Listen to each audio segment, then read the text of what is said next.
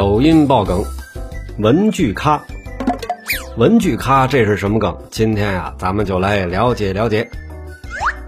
文具咖呀，就是指那些虽然不怎么爱学习，但是酷爱买文具的人。这种人啊，多是形式主义满满的学渣。传说学霸就是随便拿根黑笔记笔记的，只有学渣才会整花里胡哨的文具和笔记。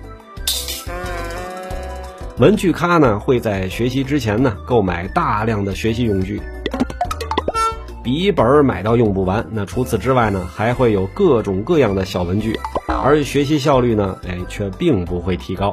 这种人啊，其实并不想学习，但是呢，不得不面对学习，所以呢，试图通过增强这些仪式感，给自己传达：哎呦，我都买这么多文具了，我马上就能开始学习了。这样的一种心理暗示。所以你是玩具咖吗？欢迎在评论区留言讨论。